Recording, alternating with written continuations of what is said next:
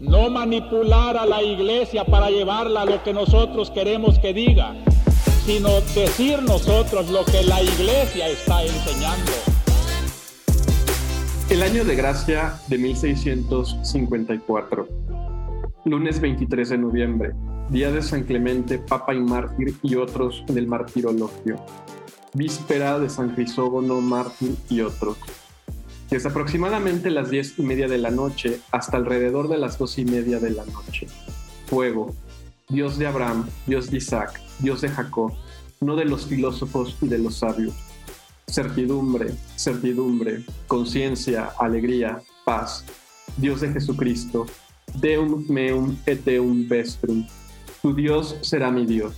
Olvido del mundo y de todo, excepto Dios no se le encuentra más que por las vías enseñadas en el Evangelio, grandeza del alma humana. Padre justo, el mundo no te ha conocido, pero yo te he conocido. Alegría, alegría, alegría, lágrimas de alegría. Me he separado del mundo. De reliquerum me fontem aquae vive. Dios mío, ¿me abandonarás? Que yo no esté separado de él eternamente. Esta es la vida eterna, que te reconozcan único, verdadero Dios y aquel que tú has enviado, Jesucristo, Jesucristo, Jesucristo. Me he separado de Él, he huido de Él, he renunciado a Él, le he crucificado. Que jamás sea separado de Él. Solo se conserva por las vías enseñadas en el Evangelio. Renunciación total y dulce, etc. Sumisión total a Jesucristo y a mi director eternamente gozoso por un día de sufrimiento en la tierra. Non obliviscar sermones tuos. Amén. Pues con estas palabras del memorial de Les Pascal introducimos este episodio de la conjura de los tibios, que eh, no solamente hablará de Pascal, digamos así, en lo general, sino a partir de una carta apostólica que sorpresivamente el Papa Francisco nos ha regalado a propósito del cuarto centenario del nacimiento de este enorme pensador, porque creo que decirle filósofo, teólogo, científico quizás sea injusto, de este sabio que es Pascal. Entonces, hoy nos acompañan, eh, pues como siempre, Marta y, y, el Padre Salvador, un invitado que, pues como podrán ver en la descripción del episodio, es Bruno. Pues buenas noches a todos. Hola, este, yo como siempre estoy bien feliz de estar aquí, especialmente porque Pascal es de mis personas favoritas que he existido en este planeta. Me siento, la verdad es que muy identificado con él desde mi primer encuentro con Dios. Yo la verdad es un personaje que no conozco tanto. Híjole, o sea, cuando estuve leyendo la carta apostólica, iba leyendo cosas que yo decía, ay, no sabía esto, ay, no sabía esto, ah, no sabía esto, ¿no? Entonces fue como muy enriquecedor leer la carta apostólica. Y bueno, aparte de que el triángulo de Pascal me dio muchos dolores de cabeza en la escuela, porque las matemáticas y yo no somos amigos, entonces, este, pues así como que no, no, no lo considero, ah, contrario a Bruno, como que no era alguien con quien me sintiera en lo absoluto identificada hasta que leí el memorial y realmente, pues no diría que me siento identificada más que con esa parte, ¿no? De, con ese escrito eh, particular. Eh, siempre que lo leo, como que me, me, da risa que me suena a lo que he experimentado en alguna ocasión o en algunas ocasiones en retiros un poco más hacia lo carismático, ¿no? En retiros de sanación, en experiencias durante la alabanza y así, ¿no? Se me hace muy curioso que son este, como este tipo de, experiencias que pues para muchos son como muy modernistas y que la, la manera en que describe Pascal su, su encuentro este, fuerte con Cristo es muy similar a lo que se vive o a lo que, a lo que he experimentado y lo que he escuchado describir en, eh, pues en la renovación carismática o en, en otros movimientos carismáticos, ¿no? Y tiene muchísima lógica lo que dices, Marta, porque efectivamente el, escrito con el que José Miguel inició este capítulo, pues es, es, es, la, es la experiencia mística de, de una persona que, que, que recibe en ese momento una gracia muy particular del Señor para experimentarlo en su vida. Y eso es la, esta es la clave de lectura de la figura de Pascal. Eh, no se va a entender Pascal sin tener la, la lupa, la lente del, de la experiencia de la Noche de Fuego, como se le conoce a este evento del 23 de noviembre de 1654. Eh, cambia totalmente su vida. No es eh, una conversión estilo San Pablo, sí habría que puntualizar, es decir, Pascal creció, se formó en una familia católica, pero sí es el momento de encuentro personal con Dios. Y es tan fuerte para él que al plasmarlo después en el papel, lo cose a la solapa de su, de su traje y pues nadie, nadie sabe de esto hasta que fallece, fallece y, y encuentran este documento cosido a, la solapa de su traje. Y, y, a partir de esta, de esta clave de lectura es como podemos comprender mejor eh, quién es, quién es Blas Pascal. Bueno, yo aquí agrego que pues uh, tanto para Bruno como para el Padre Salvador, para mí, pues es una persona cercana y aquí hay que mencionar que el Padre Salvador le ha dedicado dos tesis a, a Pascal. Entonces, pues digamos, estamos hablando también con personas que verdaderamente ha, han profundizado en, en el estudio de, de, este pensador que bueno, quizás por ahí podríamos comenzar, quizás revisando aspectos biográficos de, de su vida. Eh, yo empiezo dando uno, el más obvio, que Pascal nació el 19 de junio de 1623. Es decir, eh, el lunes 19 de junio eh, se han cumplido 400 años de su nacimiento y por eso, pues el Papa Francisco nos ha regalado esta carta apostólica, Sublimitas et Miseria Hominis, Grandeza y Miseria del Hombre, que pues va a conmemorar a este gran pensador. Aquí hay un, un tema inaudito, o sea, no es común que dentro del magisterio ordinario de la Iglesia se dediquen cartas apostólicas a partir de, filósofos o de pensadores, eh, y menos si no son doctores o padres de la Iglesia o ni siquiera santos, ¿no? O sea, yo no recuerdo, por ejemplo, alguna carta apostólica a propósito de Santa Edith Stein, no, no sé, de mi amadísimo y querido Antonio Rosmini, Beato. Entonces es algo eh, inaudito y que creo que tiene un, valor muy importante en la valoración de Pascal para eh, pues, eh, la, vivencia eh, de, Cristo. Entonces, no sé, Bruno, Padre Salvador, ¿qué, aspectos cabría resaltar de, la biografía de Pascal? Pues, este, para empezar, que era un, yo creo que es de los pensadores científicos más importantes que han existido. Este, tiene hasta una unidad de medida este, basada en su nombre y sí, él puso todos los fundamentos de cómo nosotros hasta ahorita entendemos la presión este, Marta ya había mencionado lo del triángulo de Pascal, entonces tuvo bastantes este, acercamientos a la matemática, a la geometría. Este, construyó una de las primeras computadoras, de hecho sí, este, hizo muchísimos aportes a la teoría de, de calculadoras mecánicas y a una teoría que, que, recientemente usamos mucho en la teoría cuántica, en la teoría de la, de la probabilidad. Entonces, pero yo creo que es, es importante recalcar que, este, y porque nos, creo que, creo que nos gusta mucho hacer eso como católicos, encontramos a figuras que encontraron cosas científicas importantes y descubri descubrimos que eran católicos y pensamos, esta persona inteligente es católica por lo que encontró a Dios o, o digamos que descubrió a Dios por, por medio de su inteligencia o de, o de sus estudios científicos. Y no, Pascal es un científico que tuvo un encuentro personal con Dios. No es un científico que llegó a Dios por sus estudios científicos. Yo creo que eso es muy importante de recalcar porque es algo que tienen en común, de hecho, todos los físicos científicos, que recalcan que es mucho más importante el encuentro personal con Dios que cualquier intelectualización de su fe. Justo hace un par de meses con mis alumnos estuvimos haciendo debates sobre las tres principales objeciones modernas contra la fe, ¿no?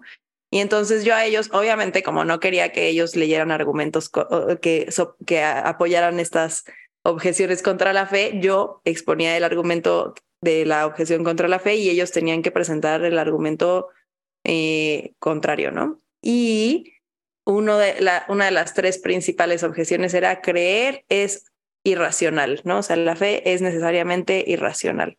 Y entonces, claro, cuando yo les decía dónde podían buscar argumentos y qué tenían que buscar y tal, ¿no? Les eh, había una página de internet donde decía así como los este, 100 científicos más importantes que además son cristianos que no conocías, no sé qué. Entonces les mandé ese link y todo.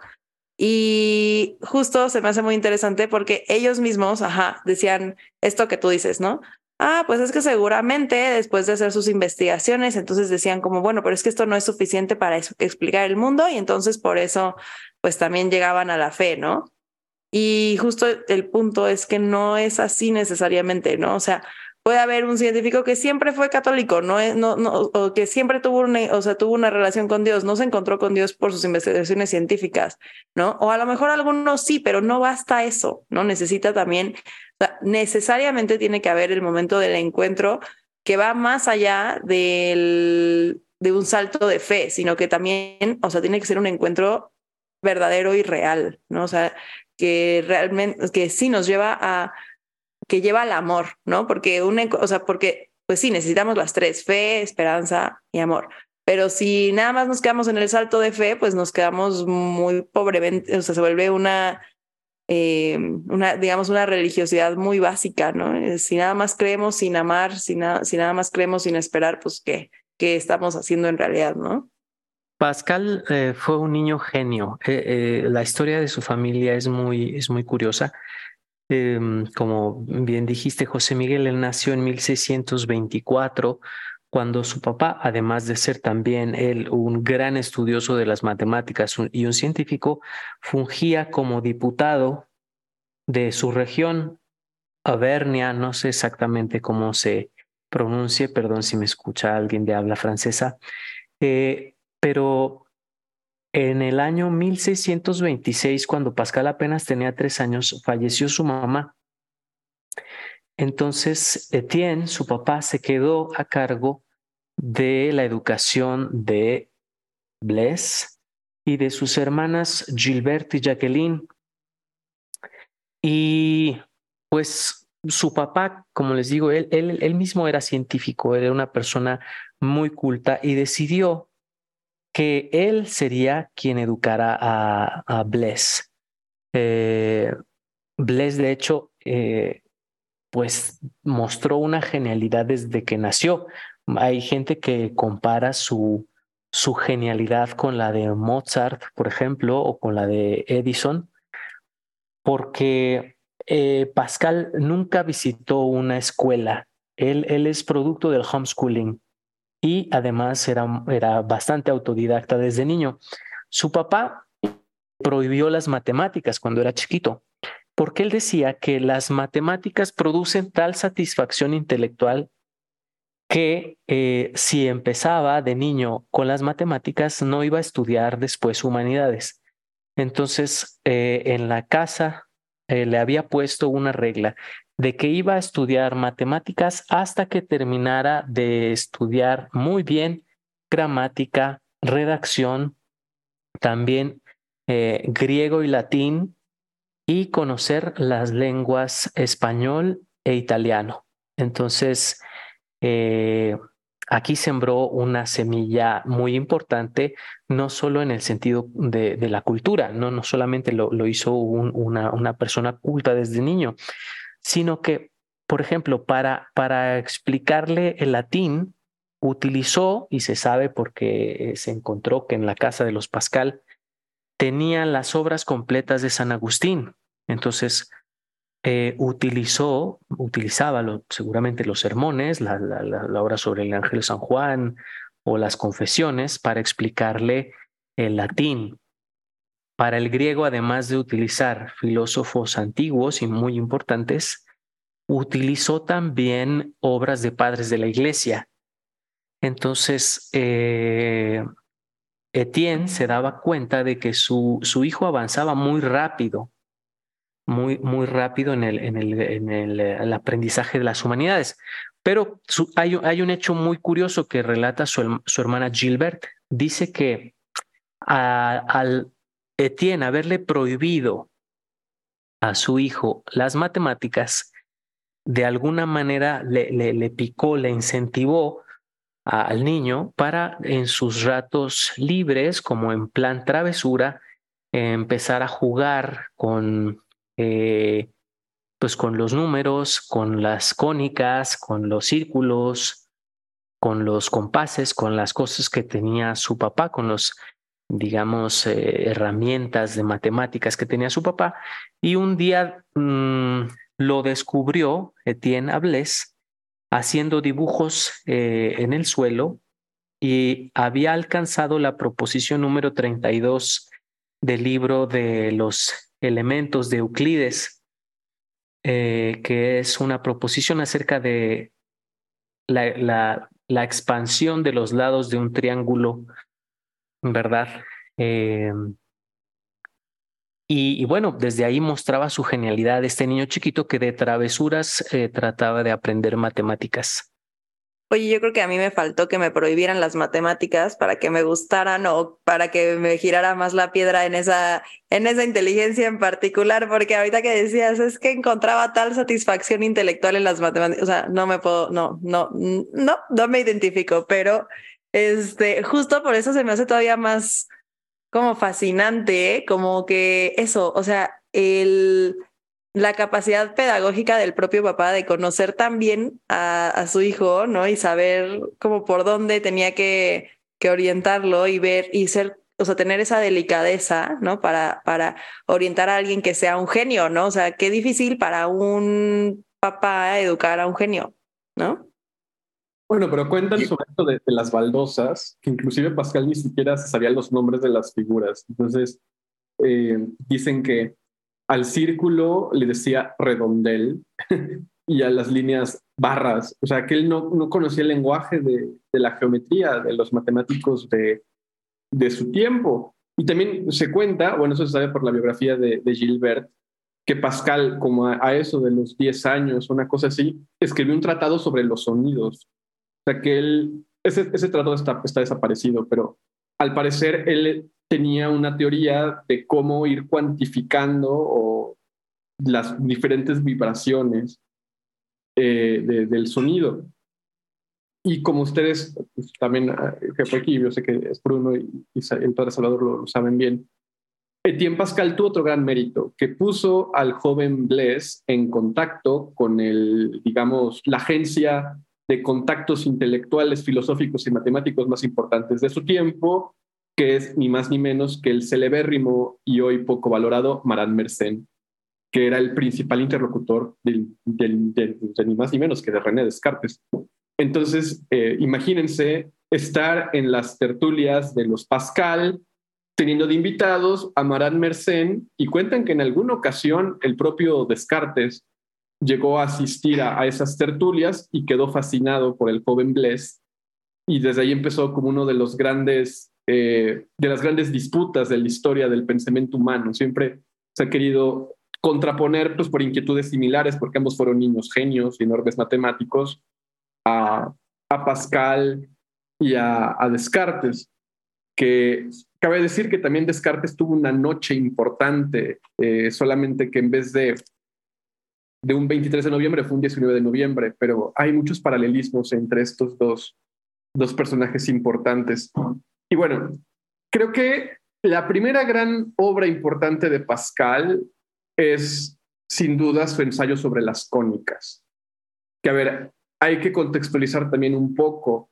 El tema de las cónicas era algo así como un gran misterio geométrico hasta el momento en el que Pascal propone su explicación. Descartes había intentado explicar el tema de las cónicas, no lo consigue. Mersenne tampoco lo consigue. Huygens, que era otro de los interlocutores de Descartes, también no lo consigue. Estamos hablando de nombres muy importantes en las matemáticas y eh, Pascal propone este ensayo sobre las cónicas que, que revoluciona completamente el tema de la comprensión geométrica de las mismas y esto va a ser un antecedente súper importante para la posterior formulación del cálculo diferencial infinitesimal, que yo siempre he pensado que es una pena que no lo llamemos como el buen Leibniz lo nombró originalmente, que yo creo que es mucho más didáctico el nombre que Leibniz. Cálculo de cantidades evanescentes. No sé si a mi profesor de cálculo me hubiera explicado que el cálculo era el cálculo de cantidades evanescentes, quizás me hubiera sido más, más sencillo. Pero bueno, ese tema de las cónicas es un antecedente importantísimo para el desarrollo de las matemáticas, digamos, modernas. Cuentan que Descartes eh, tuvo acceso a, este ensayo sobre las cónicas y que él no podía creer que un joven tan, tan joven, o sea, este ensayo eh, se publicó en 1638, entonces pues, hagan cuentas cuántos años tenía Pascal, si nació en 1600. Tenía 12. Tenía 12, 13 años. Y escribe este, este ensayo que pues queda, deja fascinados a, a toda la, la élite de matemáticos franceses y pues a, muy temprana edad ya estaba consagrado, digamos, como uno de los matemáticos más importantes de su tiempo. Ah, te faltó por ahí mencionar, José Miguel, y, tengo que reivindicar al gremio que Marín Mersenne era sacerdote. Sí, un sacerdote mínimo. Ajá. Y él pues promovió eh, toda una red de, de, contactos de científicos y filósofos, entre los que estaban efectivamente Descartes, estaba Fermat, estaba Galileo Galilei, Gassendi, eh, incluso Thomas Hobbes. Eh, y, y, pues su, su, su labor era ponerlos en contacto, sobre todo a través de cartas. Eh, y de compartir escritos, pero también organizaba tertulias donde pues se juntaban estos señorones del pensamiento a compartir sus teorías. Y eso es bien importante, o sea, ahí el tema de Mersenne yo creo que es fundamental para entender temas de la cultura, de la filosofía, como por ejemplo las famosas objeciones a las meditaciones metafísicas de Descartes, donde hay otro nombre que nos relaciona directamente con Pascal, que es Antoine Arnaud, y el tema de, de Port Royal, y el jansenismo que ahorita mencionaremos. Pero bueno, hay que pensar que este era, digamos, el centro del pensamiento filosófico, científico y matemático del siglo XVII. O sea, eh, no, no sé, o sea, ¿cómo podemos dimensionar de pronto una red de autores que pasan por Mersenne, que los conecta, digámoslo, con nuestro lenguaje moderno y que empieza a crear sociedades de conocimiento que después van a fructificar de formas muy interesantes y que, por ejemplo, si uno lee la correspondencia de Mersenne con Descartes, nos damos cuenta de que el, el tema principal no son las matemáticas ni es la ciencia, es la teología. Y la relación que hay entre ciencia, teología, y eso explica por qué, por ejemplo, Descartes, siendo un enorme matemático, se ve la necesidad de fundamentar racionalmente su, ciencia natural, que es lo que encontramos en, las meditaciones metafísicas, que vamos a ver cómo Pascal de alguna manera se resiste a estas formulaciones, digamos, racionalistas, que yo creo que no es la intención de, de Descartes. Bueno, yo aquí me confieso un poco. Mi tesis de licenciatura fue sobre Descartes y creo que todavía en mí abunda y un, un virulillo cartesiano que, que me muestra este tema, o sea, el tema de la contemplación, que yo creo que es una, una categoría común para toda esta generación, que es, voy a decirlo en, en categorías de Galileo, ver las huellas del, del autor en la obra y ver cómo estas relaciones racionales, matemáticas, sobre todo que se encuentran en la geometría, pues son reflejo de este orden perfecto que un ser primero imprime en su creación. Pero que este es el tema, yo creo que importante, porque aquí va a surgir el deísmo, ¿no? O sea, el Dios que crea, que después de dejar una perfección, abandona y nos deja a nuestra suerte, ¿no? El, Dios... El Dios relojero, ¿no? Dios relojero, como le van a llamar después, ¿no? Y que va a encontrar, me parece, su culminación eh, absoluta en el panteísmo de Spinoza, ¿no? Eh, que es, yo creo, la radicalización del deísmo, del llamado Dios de los filósofos, que es esta categoría importantísima eh, que, que Pascal menciona en el memorial.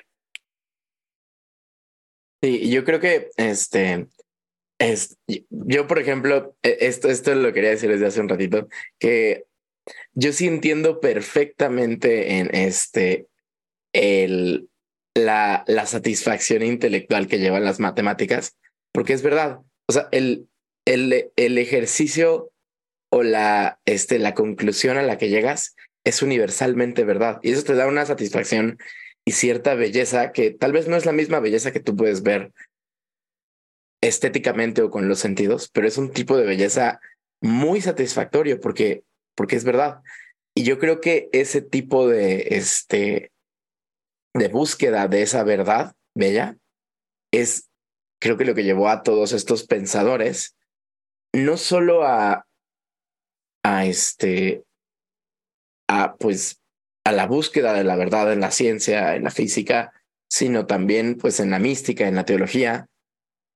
Aunque yo quiero este, tener como una, este, una aclaración, se deben de mantener separadas. Son paralelas, pero se deben de mantener separadas. Eh, yo como físico, lo que veo es que la física es muy parecido, al estudio de la física y las matemáticas es muy parecido aunque veas cosas que son verdad, es muy parecido a la caverna de Platón. Porque tú solo puedes hacer, este, encontrar modelos que, que se pueden acercar a la realidad y la pueden predecir de cierta manera. Pero no es de verdad la realidad, no te es suficiente. Ahí es cuando te, justo te, este, ese como que intento a buscar más verdad que te lleva pues a estas búsquedas de mística, de de filosofía, de teología, pero yo creo que solo es posible genuinamente encontrar, por decirlo así, los trazos del creador en la creación, si como Pascal tienes un encuentro personal con él. Y por eso yo decía que se deben de mantener separados. Por ejemplo, este, otra figura muy importante este, en la ciencia y en el catolicismo, este Lemaitre, Lemaitre. Eh, otra vez una, también yo una disculpa a todos los que hablan francés, este, el que propuso el Big Bang, este, uno de sus contemporáneos, el Papa Pío XII, cuando él dijo que, cuando el Papa Pío XII dijo que esta nueva teoría era una confirmación científica o una prueba científica de la fe católica, le meto dicho, de, hecho, este, se negó a, a afirmarlo y hasta lo contradijo, contradijo al Papa en ese caso. Y lo que dijo fue que este, deja, por decirlo así, al materialista libre de negar cualquier ser trascendental y, y para el creyente remueve cualquier intento a reducir a Dios. Y dice que era consonante con Isaías hablando del Dios escondido, escondido incluso en el, en el principio del universo. Yo creo que es una característica muy importante del Dios cristiano, la humildad de estar escondido y esa sutileza con la que nos ama que se ve incluso, por ejemplo, hasta en, en los libros de, Tolkien, donde, o, o en las historias de Tolkien, donde Dios es el protagonista, pero de una forma tan sutil o escondida que si no lo estás buscando no lo ves. O hasta parece pues ausente, como, como si fuera el dios relojero. Y una, una de las categorías o de los nombres con los que se refería Pascal a Dios justamente en los pensamientos aparece como Dios escondido, cuando él le llama Veretu Deus absconditus en uno de sus pensamientos. Eh, y es muy interesante lo que dices porque ciertamente está este, esta búsqueda y se ha querido hacer como las matemáticas como un lenguaje divino. Ah, muchas veces el mismo Stephen Hawking eh, lo dijo en su etapa menos atea al principio. Eh, ¿no? Hizo a veces este tipo de, de, frases como Dios creó las matemáticas y este tipo de cosas. Em, pero es cierto, eh, las matemáticas una, son una abstracción de la forma, no, no, no tienen el contenido a nivel metafísico. Entonces, cuando tú dices uno más uno igual a dos, no estás diciendo nada en la realidad, ¿no? Esta es, una, es una abstracción. Eh, pero luego esa es la parte bella, como tú bien lo dijiste. Yo mm, quiero hacer una confesión, mm, espero que no me, que no me tachen de ñoño, pero la verdad es que de chico, uno de mis libros favoritos que más disfrutaba era el libro de Baldor, de álgebra. Me encantaba agarrar el libro de Baldor en las tardes y ponerme a resolver los, los, los problemas de álgebra. Lo disfrutaba, porque después de batallar, terminas con la ecuación y, y te aprendes todo lo de los binomios al cuadro perfecto, los trinomios, todo, las ecuaciones simultáneas, ¿no? Y, y, me encantaba. De hecho, por eso me hice informático. Yo me licencié en informática justamente por el, por el placer hacia los números, hacia los programas, el hacer los diagramas de flujo, el hacer el pseudocódigo, luego el programarlo y aprendí a programar en un lenguaje que justamente se llama Pascal. Y ahí es cuando conocí por primera vez a Pascal, este lenguaje que es parecido al C, al C++, eh, con estos lenguajes todavía de código que no eran tan visuales, pero que, pues, que era apasionante meterse ahí y a descomponer la realidad en, en, pseudocódigo, en pasos lógicos. Yo sí te voy a decir que qué ñoño. Y a todos también, porque a todos los vi haciendo su cara de que yo también, yo también. Nah, ¿qué les pasa? Oigan, no, pero a ver, genuinamente sí, o sea, sí cuando yo, a mi pobre cerebro que no se le dan las matemáticas, cuando me sale ya una ecuación o así llegaba a X fácilmente, sí, sí se siente padre, la verdad, es que no puedo decir que no, esa sensación de eureka, de hecho hasta la uso para explicarle a mis alumnos la visión beatífica, ¿no? O sea, les digo que es como, o sea, que va a ser como eso, pero por mil, ¿no? Así vas a poder entender algo que no entendías, ¿no?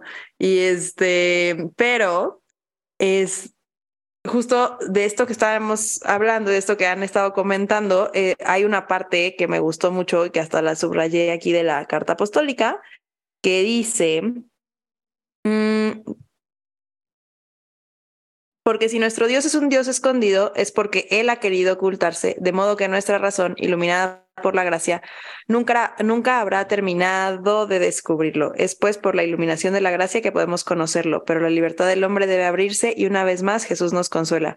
No me buscarías si no me hubieras encontrado. Y creo que es justo lo que decías, Bruno, de lo de la caverna de Platón, ¿no? O sea, eh, nuestra razón iluminada por la gracia nunca habrá terminado de descubrirlo, ¿no? Por más que, o sea, y esto que decías también, ¿no? O sea, a ver, pues podríamos decir, ah, sí, pues es que con el, con el Big Bang ya, ya conocimos y descubrimos perfectamente a Dios. Pues no, ¿no? Ni con las matemáticas, ni con la física, ni con la teología, ni con nada, ¿no? Solamente es la experiencia de, de Dios y ni siquiera así la vemos completamente, ¿no? Justo en este tema que vimos con mis alumnos sobre la fe y tal, después de lo de las objeciones, veíamos las dimensiones de la fe y decía, una de las dimensiones de la fe que aparecía era la, eh, la fe es un preámbulo de la vida eterna y la fe es un preámbulo de la visión beatífica, ¿no? Y entonces, primero, bueno, había que explicar la visión beatífica para que pudieran entender cómo que era un preámbulo, ¿no? Pero nos, o sea, a ver, nosotros creemos y conocemos y estudiamos y a través de las ciencias, las ciencias duras y las ciencias, por así decirlo, suaves y las humanidades y todo, y vamos conociendo, pero no conocemos perfectamente, ¿no? Y no conoceremos perfectamente hasta que por gracia de Dios, eh, lleguemos al cielo y podamos realmente conocer y comprender, ¿no? Pero eh, porque este, ajá, es este Dios escondido que por amor y por humildad se nos va demostrando poquito a poquito y no completamente así de... Yo les decía a mis alumnos de antes, a los de este año no se los dije nunca, pero que si tuviéramos un Dios que pudiéramos entender con nuestro pequeño cerebro, pues qué pequeñito sería Dios, ¿no? Justo yo creo que ese es un tema importantísimo para entrar a, Pascal. Precisamente eh, el primer eh, número de los pensamientos habla del espíritu de fineza y el espíritu de geometría, que no es que o eres de fineza o eres de geometría, es que Pascal cree que la verdadera sabiduría es aquella que logra ligar la precisión del geómetra y la visión de contemplación que tiene el geómetra con la profundidad de contemplación formal en la realidad del filósofo. Y ese tendrá que ser el, arquetipo del sabio y de una sabiduría no desvinculada. Y, yo creo, como filósofo, que tiene una, bueno, tengo, ya no lo hago tanto, pero eh, antes de entrar a filosofía tuve cierta afición por las matemáticas. Mi papá es profesor de, matemáticas y de física. Entonces, pues siempre tuve eso de, manera muy, muy directa en mi casa.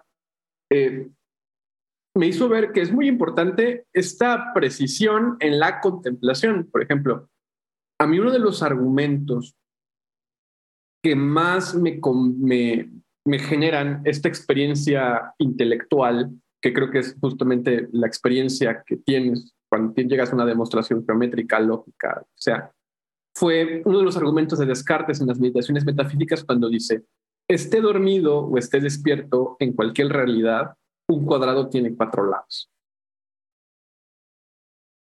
O sea, eso es imposible de, relativizar, ¿no? Entonces, si bien estoy de acuerdo con lo que comenta el padre Salvador de que las matemáticas son en la forma, en la lógica, la noción de cantidad es real. Y cuando nos damos cuenta que una realidad entre forma y cantidad, nos damos cuenta que de manera limitada podemos cuantificar la materia, surge la pregunta de, bueno, ¿y de dónde me viene la posibilidad de cuantificar la materia y de dónde viene la materia? Que esa es la frontera, creo yo, que trascienda la física y es cuando empezamos a hacer filosofía. Y eso es, en último término, creo yo, la propedéutica, eh, el preámbulo a la pregunta compleja de la teología, cuando ya está, digamos, abierta a esta posibilidad del encuentro. Eh, en teología, como saben ustedes, normalmente se suelen ver dos grandes ramas, ¿no? Tenemos la, teología natural o la llamada teología filosófica, que intenta llegar a estos argumentos de causas necesarias, a partir de múltiples vías. Aquí no hay que, digamos, profundizar. Y por otro lado está la teología revelada. Yo creo que una teología revelada que no pase por los preámbulos de la teología natural es una teología incompleta. Y justo creo que ese es el sello de nuestra teología católica, ese es uno de los grandes temas de Pascal, que yo, que yo el padre Salvador me lo ha contado, por esto muchos le dijeron que no estudiara Pascal, porque se reducen, lo, lo reducen a esta visión de que el corazón tiene, el corazón tiene razones que, que, el que la razón no comprende, ¿no? Eh, Y aquí me parece que es fundamental comprender justo lo que citaba Marta. La razón es gracia, en último término. Dios nos ha querido racionales y Dios ha infundado en nuestro espíritu este don que nos diferencia de, los, de las bestias, pero que nuestra razón es limitada en comparación con las criaturas espirituales. Pero este espíritu es también parte de, su imagen y semejanza. Yo creo que lo que sucede con Pascal es que él trasciende, digamos, la experiencia intelectual, la contemplación a nivel de las ideas, la experiencia filosófica, si quieren, con el encuentro personal con Cristo. Y volvemos al citadísimo número uno de Deus Caritas.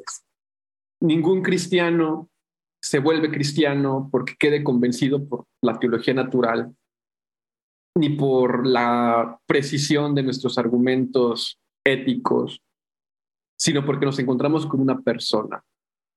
Que ojo, aquí también hay que hacer una precisión teológica del tema revelado, ¿no? La teología revelada como lo comprendemos los católicos, no revela un libro o no es a partir de un libro. El Evangelio no es el libro, el Evangelio es Cristo. La, teología revelada revela una persona y no es el encuentro con Cristo en la escritura, es el encuentro con Cristo en carne y hueso, digámoslo así, ¿no?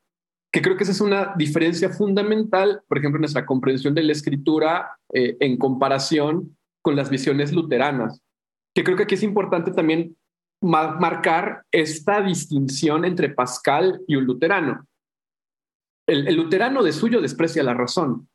Diría que el corazón tiene razones y, el, y nuestra naturaleza es herida de muerte y entonces no podemos hacer nada al respecto. La razón no sirve para nada.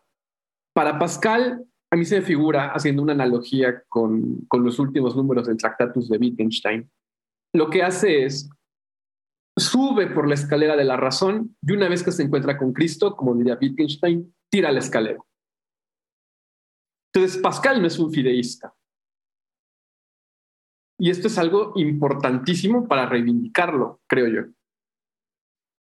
Sí, y es más, hasta yo por eso me, me, identifico tanto con Pascal, porque, pues claro, este, siempre, este, entre mis círculos de amigos era visto pues como el inteligente, el físico. Entonces, cuando les intentaba explicar, este, por qué creo en Dios, como se me dificultaba hablar de mi encuentro personal con él, sin llegar a ser hasta fantástico, lo intelectualizaba y no era suficiente. Y definitivamente no era suficiente. Por más que intelectualizaba mi, este, mis razones para ser católico, nunca eran suficientes. Incluso aunque yo abrazara completamente la realidad, que de hecho es lo más racional y lo que puedo hacer con más amor como católico. Y es más, hasta la máxima que, este, que de hecho se ha hecho tan presente en el pontificado de Francisco, de que las realidades son superiores a las ideas.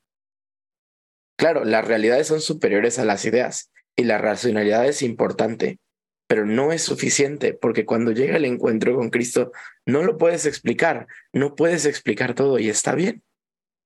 En los pues, fenómenos místicos, eh, pues Dios o Dios es el que obra en la, en la persona, en la persona que está dispuesta eh, a través de su espiritualidad para recibir eh, ese don de la gracia, ¿no? Una de las cosas que creo que es una aportación muy bella de Pascal para su tiempo y para la espiritualidad, que quizá no se ha profundizado o, o, que se ha dejado de lado por eh, todo el tema que vamos a ver más adelante, el tema de, de Port Royal y del jansenismo, es que Pascal está hablando de un Dios en el memorial al que efectivamente está descubriendo por un don místico, pero que no lo está contemplando externamente. Ya dijeron Bruno que no es un Dios al que se llega por la razón, o sea, por las matemáticas, ya dijo José Miguel que no es un Dios eh, como en una experiencia pasiva fideísta, eh, pero Pascal no ve un, Dios fuera de él.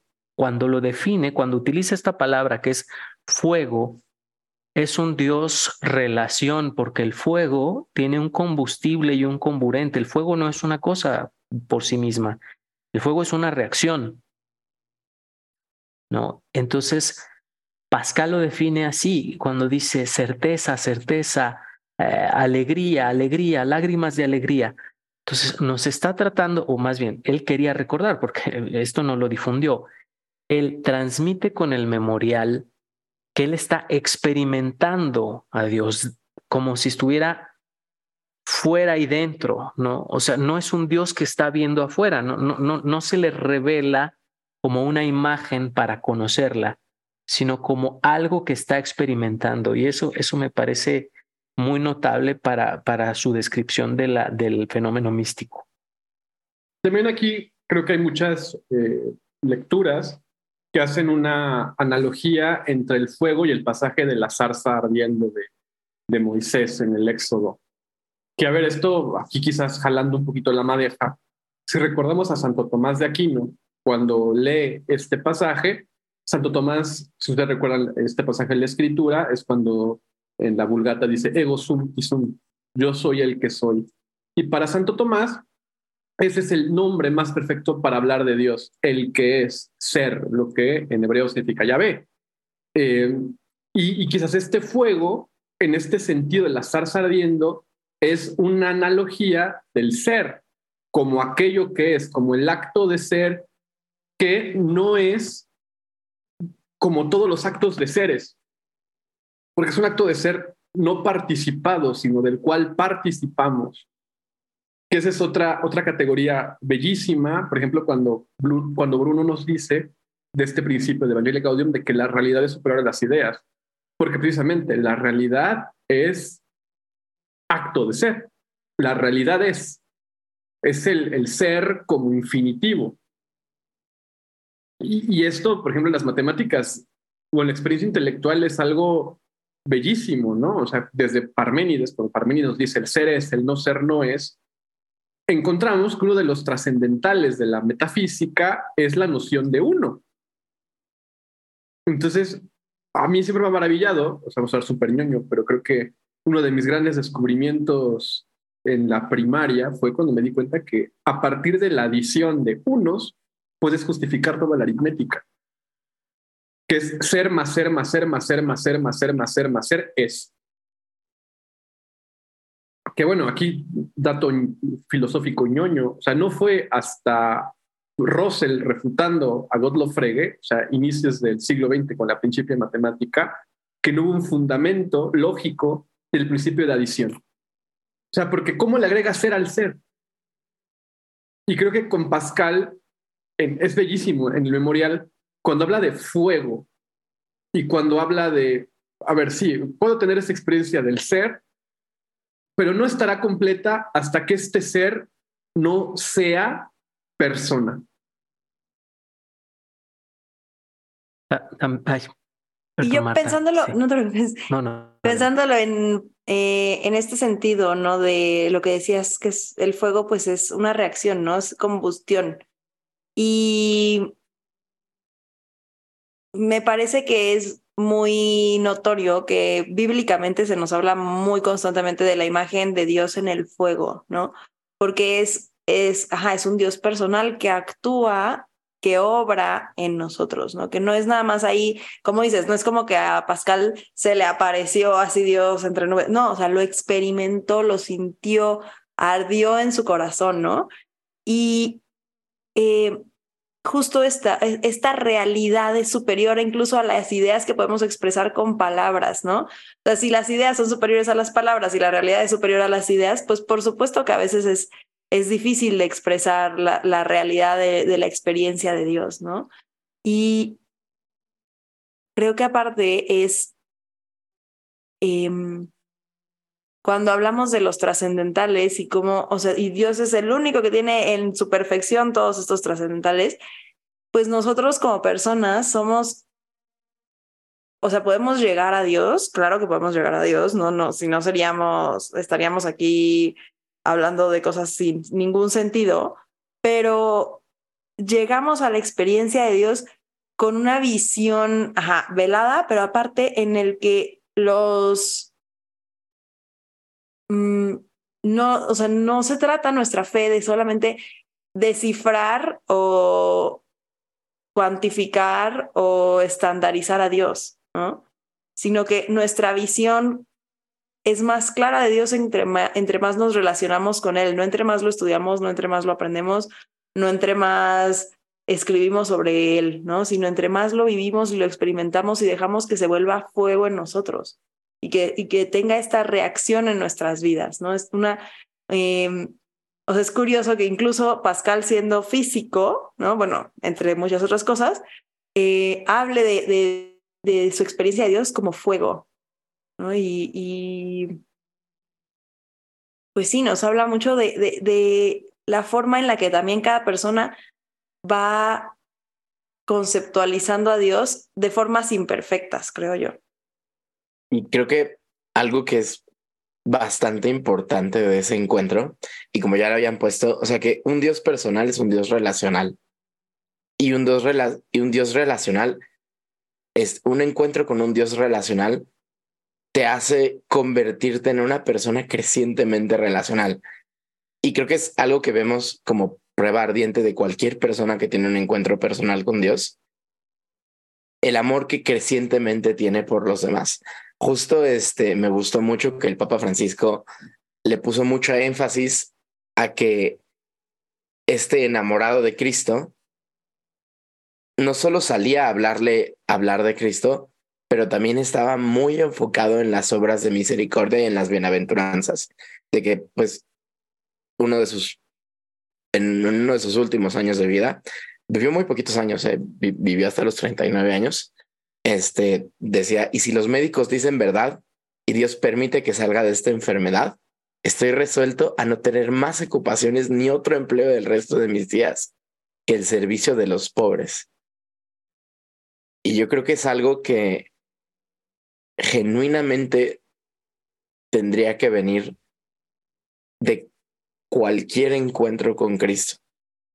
Creo que es algo que todos hemos tenido, que el encuentro con Cristo solo se concreta en cuanto a cuando te le encuentras con otra persona.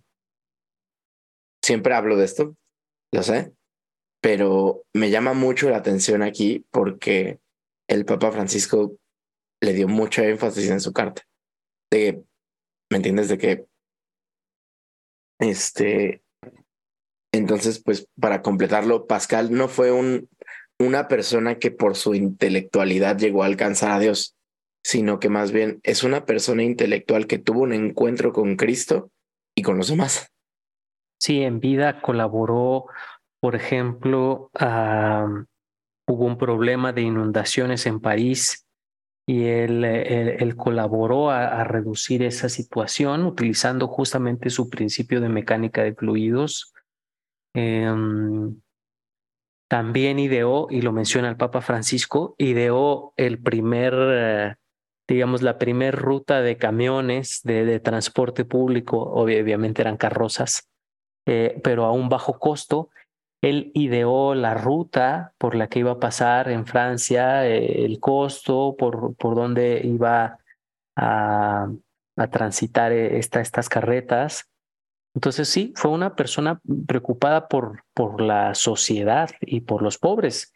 Al final de su vida, de hecho, eh, es, en su testamento lo había dividido en cuatro partes. Había destinado eh, dos cuartas partes a hospitales, uno en París y otro en Clermont-Ferrand, eh, donde él nació. Otra parte a su hermana Jacqueline y a otra a un gran amigo que tuvo que le, acompañó también muy, muy de cerca. Eh, es, es, interesante que mencionaras, Bruno, que, que él murió joven. Él murió a los 39 años porque yo siempre he pensado que, que la, la, la ciencia que, que en la que destacó más Pascal fue en la ciencia de la cruz, en la ciencia del sufrimiento. Te decía que él perdió a su mamá muy, muy, muy pequeñito, tenía apenas tres años. Se tuvo que educar solamente con, con su papá pero desde pequeño tuvo una salud muy endeble, tuvo muchos, muchos problemas de salud. Em, se enfermaba con frecuencia, incluso algunos de sus experimentos tenía que irlos posponiendo. El, experimento con el que eh, rebatió la teoría del horror vacui, si recuerdan esta idea de que la naturaleza le teme al vacío, que, prevalecía desde la antigüedad clásica de Grecia, desde Demócrito, desde Lucrecio, em, pues lo tuvo que posponer varias veces porque tenía una salud muy frágil. En una de esas ocasiones en las que cayó en cama, de hecho lo, visitó eh, Descartes, ahora que estábamos hablando. Eh, y en esa ocasión Pascal aprovechó para para mostrarle su, su máquina aritmética lógica. Este, esta máquina hecha a base de engranes, que, es considerada la primer calculadora mecánica y por tanto la, la, digamos, la abuelita de nuestras computadoras, eh, y que es uno de los puntos fuertes por, la que, por los que Pascal se considera el padre de la informática. Esa y por todo el tema del cálculo infinitesimal. Eh, Pascal quedó muy impresionado que un joven de, de, tan endeble salud tuviera un intelecto tan, tan maravilloso, tan fuerte. Y este, después de esta, de esta experiencia que hemos venido platicando de fuego, de la noche de fuego, pues él se retira un poco a Port Royal, este monasterio donde se había, donde había ingresado eh, algunos años antes su hermana Jacqueline. No sé si quieren eh, que toquemos ahora sí este, este tema tan, pues tan nuclear, tan polémico también de la vida de, de Blaise Pascal, su contacto con con los escritos de Hansenio eh, y, y, su paso por, uh, por Royal, no como monje, él nunca se recluyó, pero sí como un, un allegado a este monasterio. Es que este es un tema de esos complicadísimos, pero ver, quizás para que nuestra audiencia conozca un poco del jansenismo. Hansenio es un teólogo, monje, creo que no estoy seguro si era agustino, creo que probablemente era agustino, no, ahorita no, me lo recuerdo, eh, que escribe una obra que es el Agustinus, que es una, eh, como muchos eh, de sus contemporáneos, una lectura global de ciertas obras de San Agustín.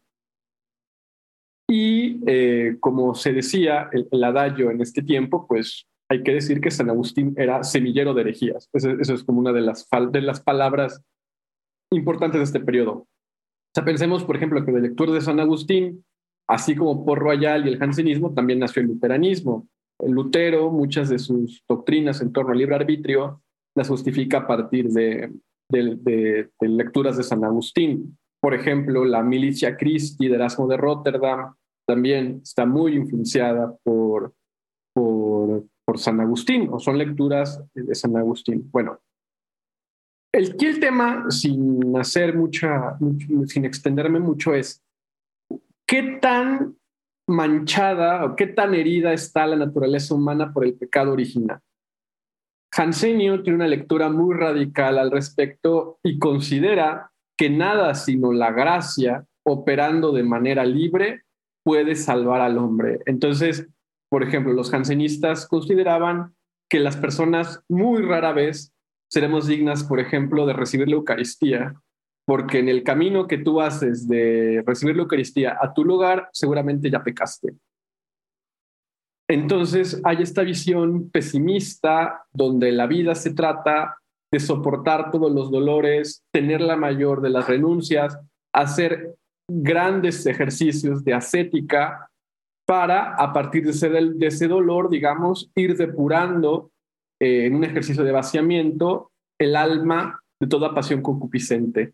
O sea, es una mezcla entre agustinismo, ideas platónicas, estoicismo, que pues fue una alternativa espiritual muy atractiva, digamos, en, estos, en estos tiempos de, guerra de religión del siglo, de la transición del siglo XVI y el siglo XVII. Eh, eh, por Royal o el movimiento jansenista tiene eh, una importancia eh, enorme, por ejemplo, en lo que después va a ser una propia lectura de la contrarreforma. De alguna manera también, por ejemplo, eh, ciertos esfuerzos de los jesuitas son para contrarrestar este pesimismo antropológico de Port Royal. Porque en Port Royal, por ejemplo, tenía una reacción muy férrea al papado y de hecho, como pasa en nuestro tiempo, la abadía de Port Royal tiene una enorme resistencia al concilio de Letrán, eh, lo cual es una cosa paradójica, ¿no? Porque el concilio de Letrán y después eh, el, concilio de Trento van a tener definiciones muy precisas en torno al libre arbitrio que no van a aceptar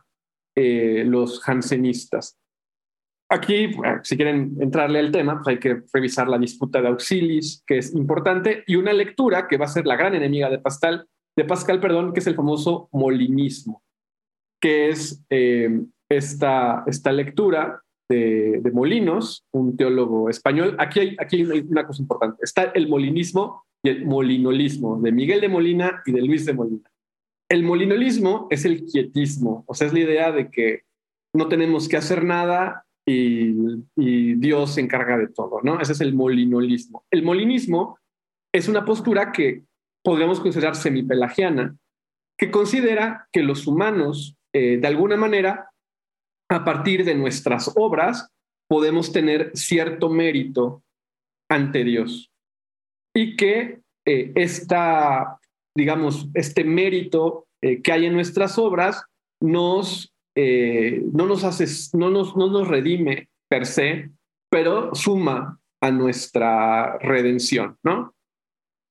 Y por Royal, Pascal en las, provinciales, que son unas cartas que él escribe contra los jesuitas, que eran de alguna manera, yo, yo siempre pensado que aquí hay un tema, yo creo que no es tan evidente que hubiera tanta influencia del molinismo como algunas lecturas lo han, lo han presentado, pero él objeta a los jesuitas que ellos están olvidando el tema de la concupiscencia, están olvidando el tema de la resistencia humana a la gracia, y también el tema de que pues toda obra humana eh, siempre tiene cierto grado de concupiscencia y que por lo tanto ninguna obra humana es, digamos, digna de mérito.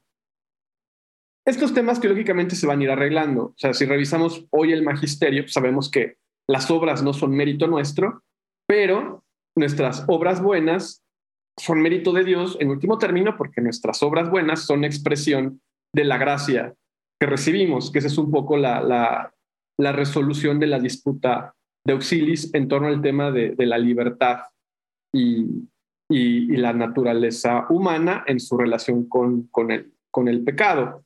Entonces Pascal, digamos, tiene esta, este pretito en el arroz, aunque una de las provinciales dice que él está solo, que él no es por royal, que pues la, le ha causado un enorme mal y, cierta difamación. Esa es una resistencia importante, digamos, eh, para que Pascal no esté en el canon de los clásicos católicos, digámoslo así. Sí, eh, bueno, Pascal conoció el jansenismo eh, a partir de, de, dos hermanos, los hermanos de Shams, que cuidaron a Etienne, a su papá, cuando tuvo una fractura, si no me equivoco, en una pierna. Entonces, estos hermanos acogieron a Etienne y lo cuidaron con una caridad llena de detalles. Y en las tardes, cuando ellos cuidaban al papá de Bles, pues platicaban uno sobre su gusto por San Agustín y ellos fueron los que le presentaron la, las obras de Cornelius Hansenius y Prensis, ¿verdad? E, este, este obispo de Ypres que había escrito justamente eh, el Agustinus. Ahora bien, hay que también reivindicar un poquito a, a, San Agustín, digo, para que no quede tan, tan apedreado el día de hoy. En realidad fue pues la, la, gran síntesis de pensamiento, la primera, yo creo, si, no sé si estás de acuerdo, José Miguel, la primera gran síntesis de pensamiento cristiano con la, con la filosofía, eh, con un platonismo, es cierto, pero es tan vasta su obra que, que para hacerse una idea buena y equilibrada hay que leerla en su conjunto. Obviamente también fue un, un autor que tuvo sus etapas, eh, y, que, y que también tuvo sus combates eh, en un momento, ¿no? Entonces, siempre que escribes eh, con un ánimo bélico, puedes enfatizar o subrayar algunos aspectos de la doctrina que pueden prestarse a, pues sí, a, que digas alguna o que resbales por ahí en, la correcta, en la, en la sana doctrina, ¿no? Pero entonces es, eh, eh, yo traía colación este tema de los hermanos de Shams porque para Pascal este jansenismo no fue primero un ejercicio intelectual, primero fue un testimonio también, ¿no? El testimonio de estos jóvenes que siguiendo a este obispo ah, en cuanto a su fe y a sus estudios, pues realizaron o practicaron una obra de caridad muy fuerte hacia el Papa de Bles. Ese, después ese monasterio ahí en Port Royal acogió a la hermana eh, de Bles, a, Jacqueline. Entonces, eh, el lazo afectivo que tenía eh, Pascal con, con el jansenismo, primero fue, sí, vaya, primero fue afectivo, perdón por la redundancia, que, intelectual. Pero obviamente también hay que encuadrar ese hecho en, en, la espiritualidad que se estaba viviendo en esta época de la era moderna. Estamos eh, pasando el renacimiento, está el auge de, muchas congregaciones religiosas y movimientos que, como como actualmente también, también surgen, tú lo, lo dijiste muy bien, José Miguel, algunos movimientos que buscan una especie de vivencia pura dentro de la fe en épocas de cambios, eh, que llegan a enfatizar ciertas tradiciones o, o, cierto celo hacia un modo rígido de vivir. Esto les, les pasó aquí a los de Port Royal.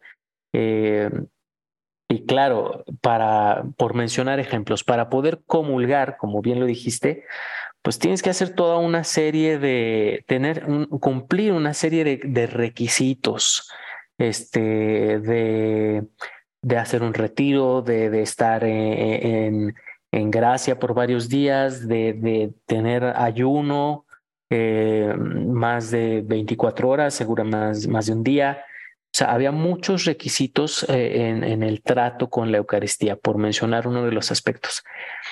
Eh, ahora hay una cosa que si, si empezamos a acabar un poquito, hay, hay, a, mí, hay, a mí hay una cosa que me llama la atención de, de, de Port Royal. La abadesa es eh, Angelique Arnauld, hermana de Antoine Arnauld, uno de los grandes eh, promotores del jansenismo, pero en su dirección espiritual y en, su consejería espiritual se ayudó de San Francisco de Sal. Ahora, San Francisco de Sal produjo o ayudó también en su camino espiritual a Santa Juana de Chantal. Hay una cosa que a mí me ha llamado mucho la atención, cómo es que, él haya ayudado por un lado a, a, a, emerger a una Juana de Chantal y también haya aconsejado eh, a, a Angélica Arnold. Creo que, que esta disputa del jansenismo em, con los jesuitas, eh, en ese momento faltó una autoridad conciliadora, es decir, creció la disputa con las eh, con las provinciales de Pascal, además, se hizo como que el chisme de la ciudad, todo el mundo estaba ávido a, que salieran nuevas cartas, se las conseguían al principio así medio de forma clandestina, después una imprenta las, las empezó a vender, eh, porque todo el mundo quería ver qué se respondían eh, este, este autor anónimo de, de las cartas provinciales y el, y el, y el provincial, a ver cómo, eh, de los jesuitas, a ver ahora qué se acusaban, de qué se, de qué se peleaban.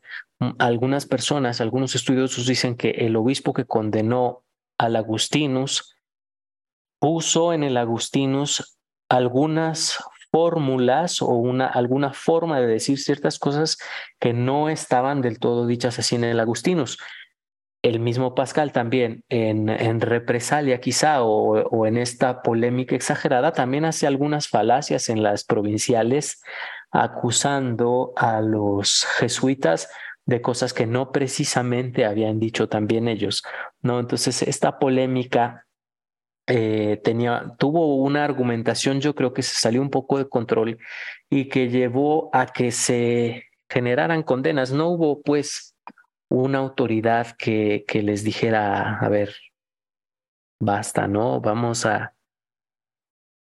O sea, como que no hubo esa, esa habilidad de resolución del conflicto. Es mi, es mi impresión, no sé si, si están de acuerdo.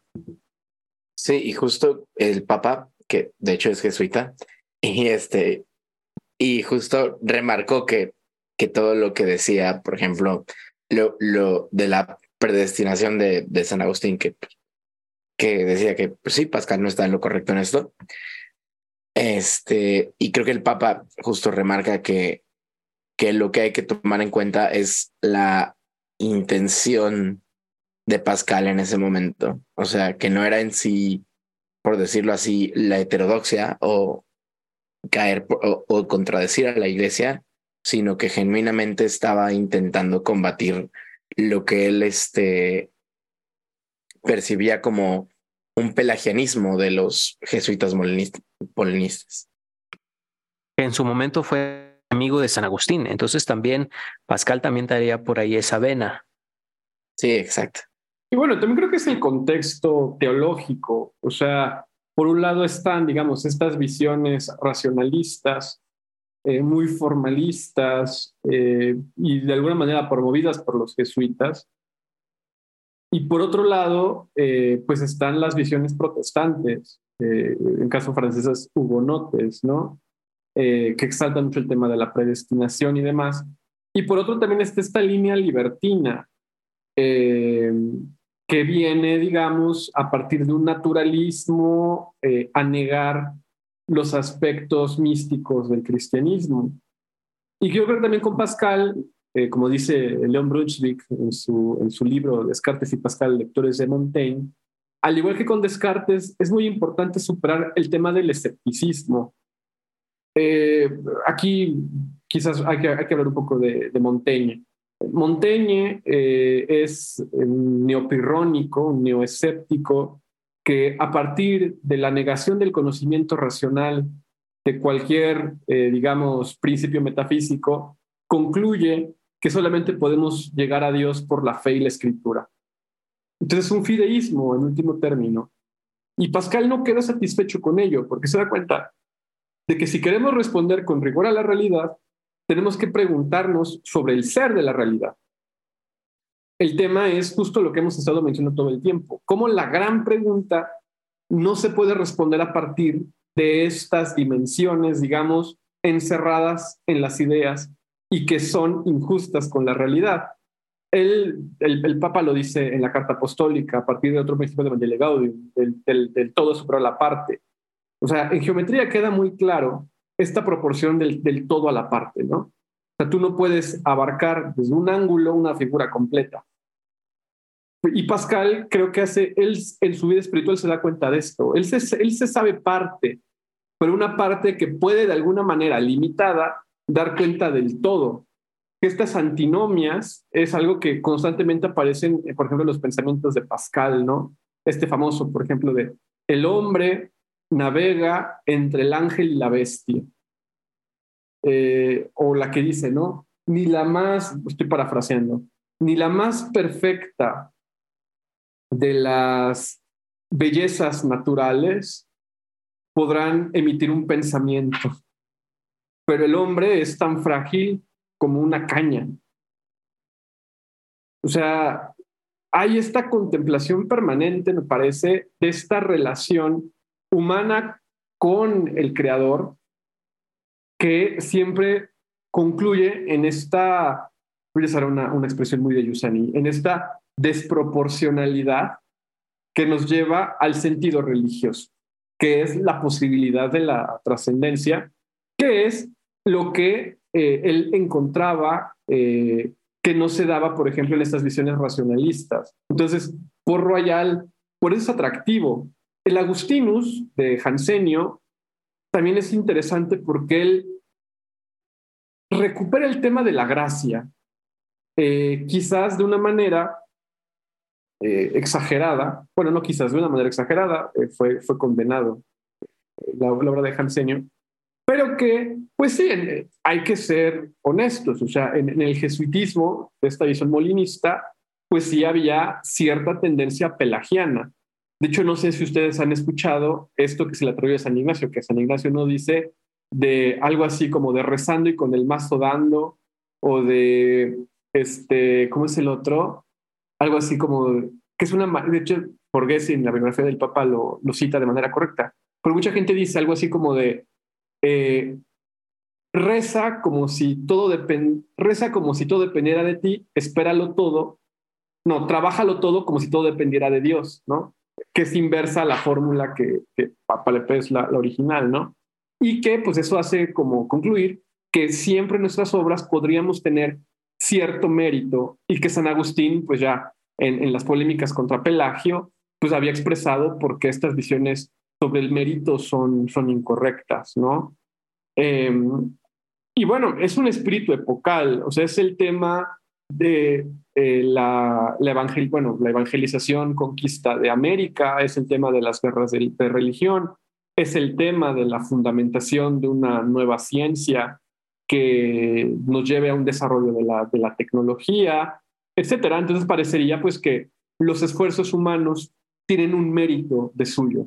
Esto es muy importante porque si leemos qué va a venir después en la historia de las ideas, esto es el germen de lo que conocemos hoy como ilustración. La ilustración, pues, es esta expresión de un pelagianismo cultural donde consideramos que a partir de la ciencia que se convierte en técnica, salvaremos eh, el mundo, salvaremos la realidad y nosotros mismos ahí nos salvaremos. Aquí quizás otra capsulita filosófica por ejemplo, Hegel, que yo creo que es el gran heredero de todas estas lecturas, va a considerar que el cristianismo es precisamente esto, ¿no? El, el, cristianismo es la verdad itinerante que a partir de su desmisterización va a conducir a una redención a partir de la razón misma, que yo creo que es justo el abuso que Pascal veía como un gran riesgo al confiarnos demasiado en estas cuestiones formales y olvidar su sentido metafísico digamos, no eh, encarnado y que esto necesariamente tiene que pasar por la persona de Cristo, que esto es, pues, teología pura y dura, ¿no? Yo creo que, como con muchas cosas que el Papa suele presentarnos, esta es una reivindicación ya, digamos, que los papeles adquirieron suficiente polvo y que podemos leer con cierta distancia histórica las razones que llevaron a estos hombres a, confiar e internarse, digamos, en Port Royal.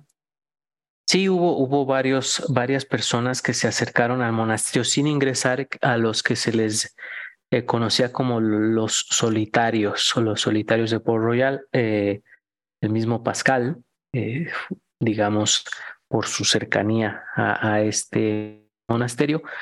Hacia el final de su, de su vida también él Escribió otros tratados muy, muy bonitos. Escribió un documento sobre la educación porque inició con estos solitarios a, dar clases, a formar, a, formar jovencitos. Eh, escribió estos discursos sobre la condición de los grandes, por ejemplo, que, que donde hablaba de un método pedagógico, ¿no? Eh, y bueno, después, eh, como decía Bruno, pues la, la enfermedad empezó a crecer y, empezó a caer más constantemente en postración en cama. Y ahí escribió otro, otro documento bellísimo que es eh, la oración para el buen uso de las enfermedades, que fue ya uno de sus últimos escritos.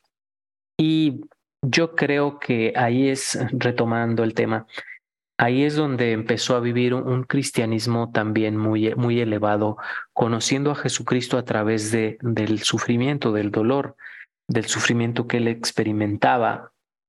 Eh, justamente en una, en, en, una provincial, me parece que es la 17, tiene esta, esta afirmación tan, tan eh, profunda y tan triste, vamos a decir, que, que resalta el, el teólogo Hans Urs von Balthasar, ya esta frase que ya mencionabas, José Miguel, cuando dice, Je suis seul, ¿no? Yo, yo estoy solo, yo no, yo no soy de Port Royal. Y, y, y pues es que quizá también era un poquito el, el, revelar el sentimiento que había en su corazón en sus momentos de enfermedad.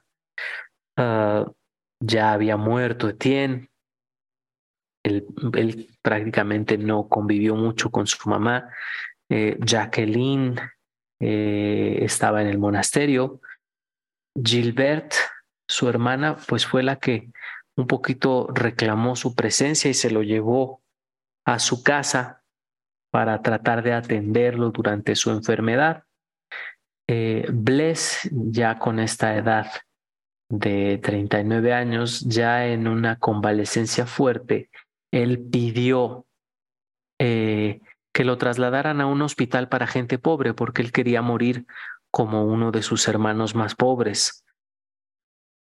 Eh, eh, obviamente Gilbert y, el médico que lo, que lo atendía no, no se lo permitieron, pero Pascal pidió que entonces trajeran a uno de esos internos desde ese hospital para gente pobre, que lo trajeran a, a la casa donde él se encontraba y que lo, que lo recostaran en una cama igual a la de él y que lo trataran con la misma deferencia, detalles y atenciones que lo trataban a él. Eh, este episodio fue muy bonito y, de hecho eh, antes de morir pidió que lo, que lo bajaran de la cama para morir en el suelo como, como un pobre más. Para este tiempo, el autor de las provinciales eh, ya estaba acusado formalmente en la, en la iglesia, ya estaba censurado, vamos a decirlo así, em, aunque no se sabía que era Blaise Pascal. Eh, sin embargo, él pidió recibir el, viático, pidió la comunión en una, después de una fortísima convulsión que le dio y su hermana hizo lo posible para, para contactar al párroco. El párroco no pudo ir esa noche y Pascal se encontraba prácticamente doblado de dolor en una convulsión eh, muy fuerte, aunque al día siguiente logró asistir el párroco eh, y durante la visita del párroco, eh, Pascal, digamos, tuvo una un episodio de cierta estabilidad que, que interrumpió esa convulsión. Em, y luego recibió el viático. También eh, el sacerdote, como, como era de costumbre, como quizá, bueno, ciertamente a veces se hace, ¿no? Eh, le, pidió como que confesara los misterios de la fe y, Pascal le dijo al párroco, sí, sí, sí, señor, creo todo lo que usted me ha dicho de corazón. No creo todo eso de corazón. El testimonio de este sacerdote es que en ese momento pues le, le, dio la le dio la, la, Eucaristía y la extrema unción también, eh, que Pascal estaba conmovido hasta las lágrimas y en un momento exclamó, que Dios no me abandone jamás. Y en ese momento, pues se apagó, ¿verdad? Este sacerdote Beurrier, no sé cómo es, perdón nuevamente por la pronunciación, dio testimonio de que, de que Pascal murió con sentimientos absolutamente ortodoxos, sometido plenamente a la iglesia y a nuestro Santo Padre el Papa, escribió, escribió este sacerdote. Eh, pues afirmando que, que, Pascal no moría fuera de la fe, ¿no? que, que él, él eh, aceptaba los misterios de la fe tal como los enseña la iglesia y que estaba dispuesto a retractarse eh, si, hubiese, si hubiese dicho algo fuera, fuera del magisterio, ¿no? Me parece que eso es un punto que es muy importante y muy diferente a otros personajes eh, que han caído en errores teológicos o que han caído en diferentes de estas propuestas, eh, digamos, heterodoxas, ¿no? Que la, la docilidad para retractarse y me gusta que lo menciona el Papa igual en, esta, en, en esta carta, dice, su obra luminosa y los ejemplos de su vida tan profundamente sumergida en Jesucristo nos pueden ayudar em, a seguir hasta el final el camino de la verdad, la conversión y la caridad. ¿no? Eh, también menciona que moría como un niño, ¿no? Con la sencillez de un niño. Eh, y creo que esto se me hace súper fuerte, que una persona tan brillante, que desde niño había sido un genio, que tuvo tantas aportaciones a la filosofía, a la teología, a las, a las matemáticas, a la física, a tantas, a tantos, este, a tantas áreas del conocimiento, muriera con la sencillez de un niño, ¿no? Y que eh, y con un espíritu de verdad, conversión y caridad hasta el final. En el memorial lo había escrito, había puesto sumisión total a mi director. Eh, esto quiere decir que, él estaba, eh, él llevaba dirección espiritual, lo aconsejaba, seguramente algún sacerdote por royal, por desgracia, eh, pero él demostraba esa sumisión a la autoridad. En ese momento, pues él, sentía que estaba defendiendo una verdad teológica, por eso siguió hasta el final, empleando todas las herramientas que, que, tenía, una, una lógica infalible, certera, este, una argumentación eh, literaria pues bella, ¿no? Bien trabajada desde pequeño, una cierta ironía, una cierta, el, empleo también un poco de, de, la sátira, ¿no? Al, burlarse de, las posturas teológicas contrarias, eh, pero pues siempre con esta búsqueda, ¿no? Muy, muy a conciencia. Yo creo que eso es lo rescatable. En su conciencia él él estaba buscando un bien, ¿no? Y estaba empleando las herramientas que tenía para buscarlo. Yo creo que como el Papa lo, presenta en la, carta apostólica, pues Pascal es un enamorado de Cristo, creo que eso es innegable, ¿no? Y es profundamente eh, humano al, al, expresar pues esta esta alegría, como lo dice en el memorial, que surge del encuentro con Cristo, ¿no?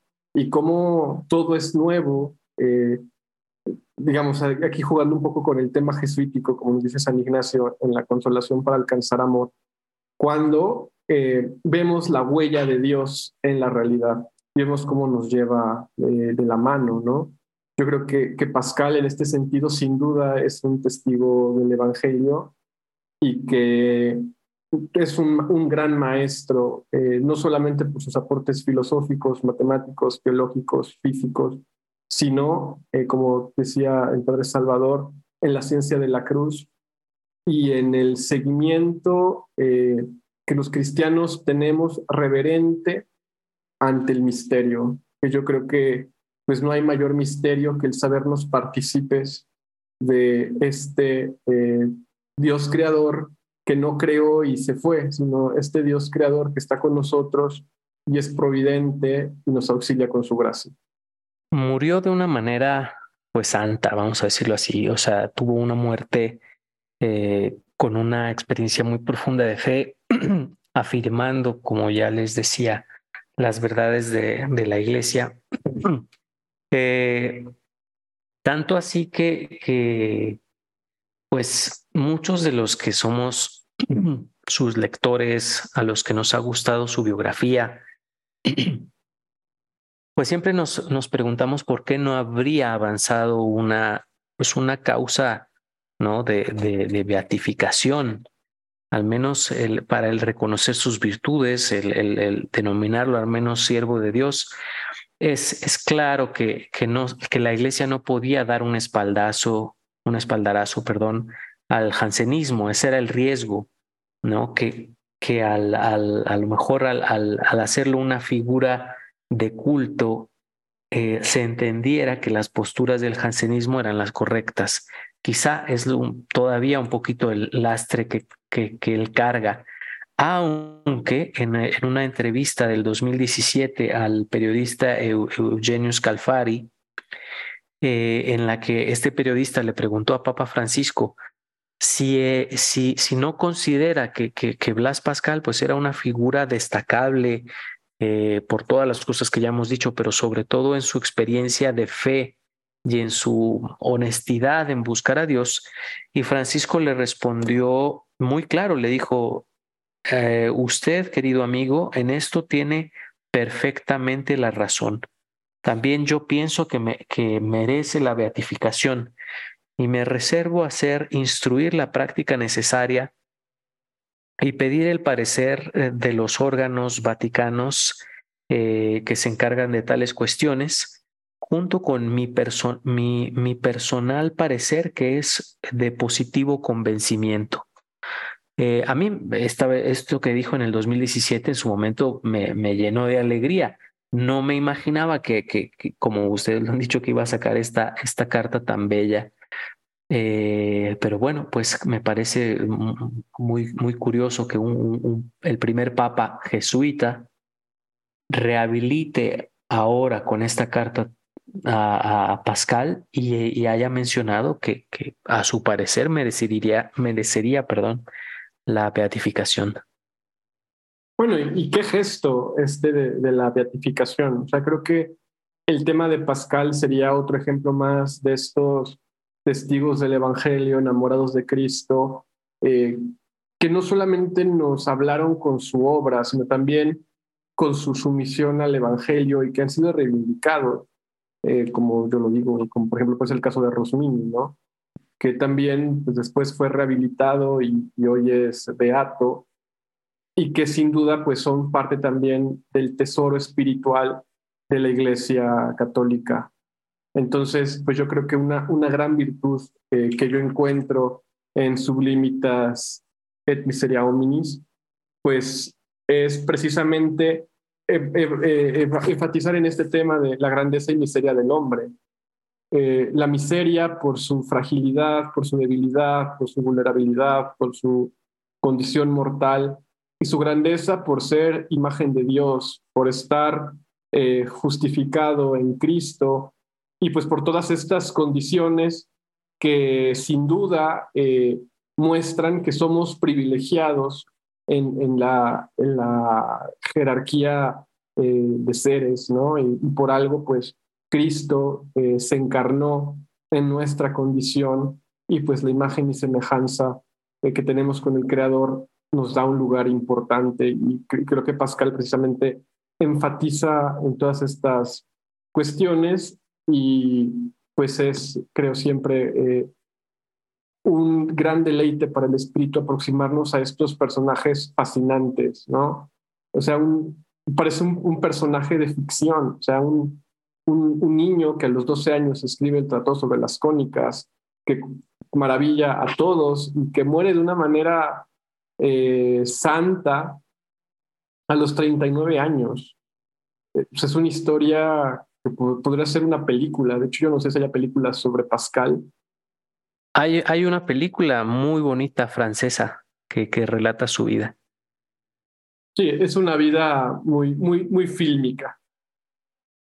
Así es, y fíjate que qué maravilla habrá sido cuando van buscando entre sus escritos, entre sus obras que deja póstumas, que hayan encontrado de repente un, un hilo de estambre que tenía pinchados varios papelitos, eh, varias, varias eh, hojas, donde estaban eh, reflexiones interesantísimas sobre temas de fe, de milagros, y dan con la cuenta que esta era la obra que ya había comentado con varios amigos que, que intentaba hacer, que era una, una apología de la religión católica para los hombres de su tiempo, obra que nunca pudo completar y que es la que pues tristemente conocemos con el título de Pensamientos, porque creo que eh, ese título a Pascal le hubiera sido aberrante en realidad porque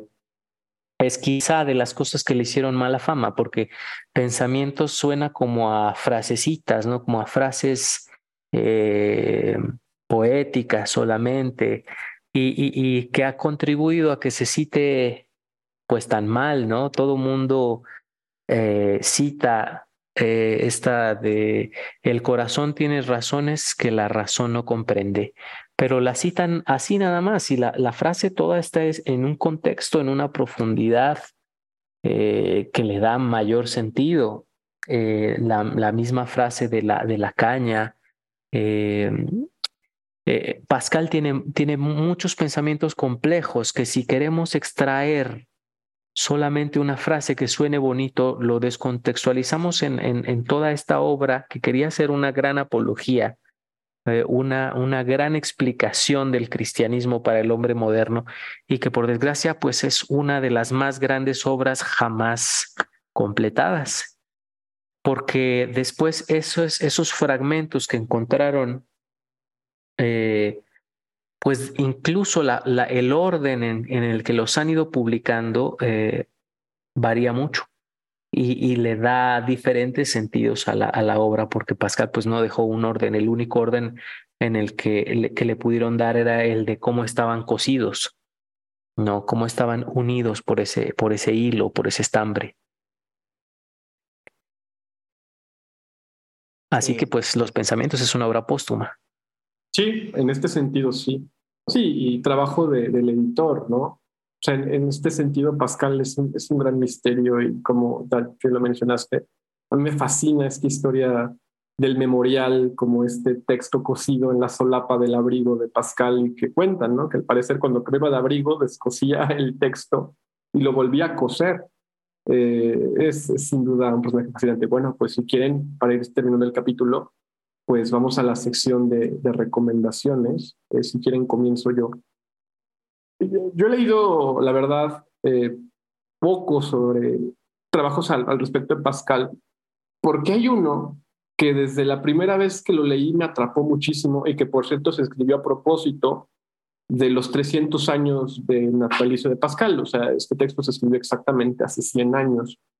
Este texto se llama La noche de Getsemaní eh, de Lev Shestov. Eh, Lev Shestov es de estos filósofos eh, que están en el, en el, libro de los autores olvidados, ruso, avecinado en Francia, que estudió sobre muchas cosas y que creo que tiene una lectura muy profunda, haciendo y constantemente haciendo analogías entre el pasaje del Evangelio de la noche de Getsemaní, de, de la agonía de nuestro Señor con la lectura que tiene Pascal del cristianismo, que para Shesto es una lectura de un Cristo agonizante que no, que no dejará de agonizar hasta que quede redimido el mundo por la cruz. Entonces esta obra es difícil de encontrar, yo creo ya el libro, no sé si está reeditada, yo la he leído en francés nada más y en esos libros digitales que luego uno se encuentra en archive.org, pero vale muchísimo la pena. Es En la noche de Getsemaní eh, de Lev. Yo les quiero recomendar dos cosas. Una que seguramente todos aquí han leído y, y seguramente todos los que van a escuchar el podcast han leído, pero que pues releer este Evangelii Gaudium y este y Gaudete et, et Exultate, creo que eso es muy importante ahorita, especialmente Gaudete pero también este, un libro que tengo justo aquí en la mano y que es muy interesante porque expone mucho de las ideas filosóficas que dijimos y de este, por decirlo así, deseo de mística de personas, este, de personajes científicos. Es un libro que se llama Cuestiones Cuánticas, que es un, este, que es una compilación de escritos místicos de los fundadores de la física cuántica. Entonces está muy interesante. Y el prefacio habla mucho de lo que hablamos nosotros, de, de esta distinción entre, por decirlo, y esta separación entre la, por decirlo así, la física, bueno, la, la religión y la ciencia, pero de cómo este uno juega con el otro y de cómo, por decirlo así, solo este, la contemplación de un físico o de un científico solo puede ser genuina cuando tienen un encuentro genuino con Dios. No de cierta manera simplemente una intelectualización de Dios. Yo no planeaba recomendar esto, pero ahorita que estábamos platicando pensaba mucho en los primeros como tres o cuatro capítulos del libro de Ben Hur. El libro de Ben Hur, la verdad, a mí no me gusta. Eh, es de las pocas ocasiones en donde yo voy a decir que eh, la película es mejor que el libro, porque, pero la película de los 50, ¿eh? la nueva está malísima, pero la película con Charlton Heston, lo máximo. El libro me decepcionó horriblemente, o sea, lo compré porque llevo viendo la película desde que estaba chiquita y la pasaban en el canal 5 y este y encontré el libro en una librería de viejo, lo compré y, bien emocionada, malísimo. Pero los tres primeros capítulos son buenísimos porque eh, cuenta como los tres sabios de Oriente se encuentran en el desierto y empiezan a, contar su experiencia de Dios y de por qué están yendo a ver al niño que van a hacer, ¿no? Entonces, ahorita que estábamos platicando, me recordaba mucho a, o sea, todo lo que hemos comentado, como estos tres primeros capítulos en donde están contando así cómo pues estaban buscando con su inteligencia y con su razón y en sus diferentes credos, ¿no? O sea, ponen a uno como griego, a otro como de la India y a otro como egipcio, me parece, ¿no? Y entonces así como en sus diferentes este, ramas científicas y todo, y que al final, o sea, es un encuentro auténtico que los, que los motiva a ponerse en camino a buscar el encuentro ya con la persona de carne y hueso, ¿no? Entonces, la verdad, el libro en general no lo recomiendo, la película sí, pero los tres primeros capítulos son tres o cuatro capítulos donde ellos como que exponen sus motivos para estar buscando a Jesús eh, buenísimos. Muy bien, pues eh, obviando que, que la recomendación central de este podcast sería que lean la carta de Papa Francisco sobre el cuarto centenario de, de Blas Pascal, eh, Sublimitas et Miseria Hominis, eh, pues a quien quiera, a lo mejor quien no conozca Pascal, una buena biografía breve pero muy disfrutada eh, es de editorial Palabra del biógrafo historiador Yves Chiron, se escribe Yves Chiron, la verdad, se escribe con Y, Yves Chiron, Yves Chiron, se llama Pascal el Sabio, el Creyente. es una biografía muy, muy agradable, muy fácil de leer y que te da un panorama pues amplio de la vida de, de, Blas Pascal, de Pascal. Y otra, otra recomendación que haría, en la obra de los hermanos Karamazov de Dostoyevsky, así como eh, mucha gente dice que Alexei, eh, Alyosha, estaría inspirado en Vladimir Soloviev, es, eh, Alexei, el Alyosha es el héroe de los hermanos Karamazov, ¿verdad? Así dicen que también probablemente Iván Fyodorovich Karamazov, el hermano, eh, el que es más racionalista y que es más ateo, estaría remotamente inspirado en Blas Pascal, al menos sería el gemelo malo, ¿verdad? Pero bueno, Dostoyevsky puso en él ese capítulo bellísimo que es el poema del gran inquisidor y que yo creo que es el, el, el, escrito central del libro y por muchos será de los escritos más bellos de la literatura universal, me atrevería a decir.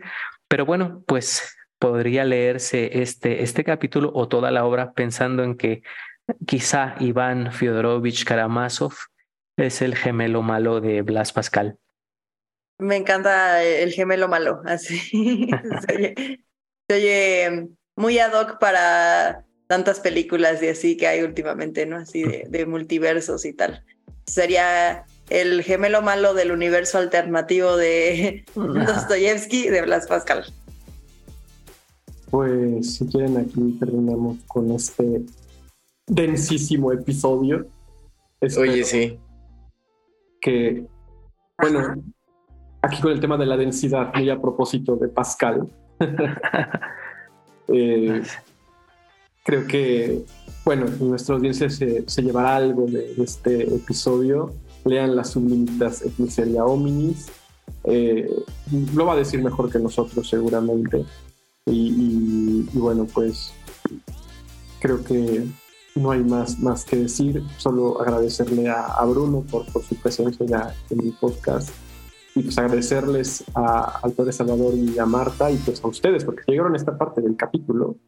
Es que creo que, pues, no sé, algo decimos que, que, puede ser interesante. Pues que estén muy bien y nos vemos pronto en la cultura de los estudios. Hasta luego. Esperemos que se den pasitos para la beatificación de Blas Pascal. Bueno, a mí me encantaría, la verdad. y a mí también, la verdad.